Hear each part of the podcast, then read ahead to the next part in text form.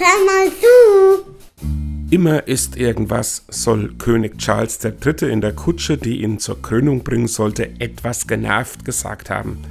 Professionelle Lippenleserinnen wollen das entschlüsselt haben. Ich finde das Ausspionieren ja ethisch etwas problematisch, aber der Welt wäre sonst dieser Satz für immer verborgen geblieben. Charles Ausspruch bezog sich auf die leichte Verspätung eines anderen Gastes, die ihn zwang, etwas länger als üblich in der Kutsche zu warten.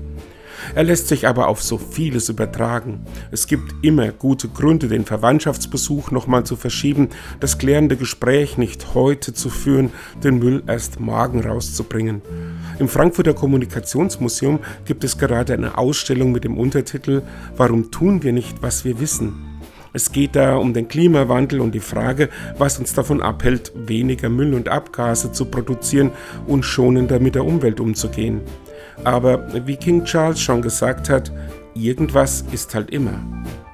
Und tschüss.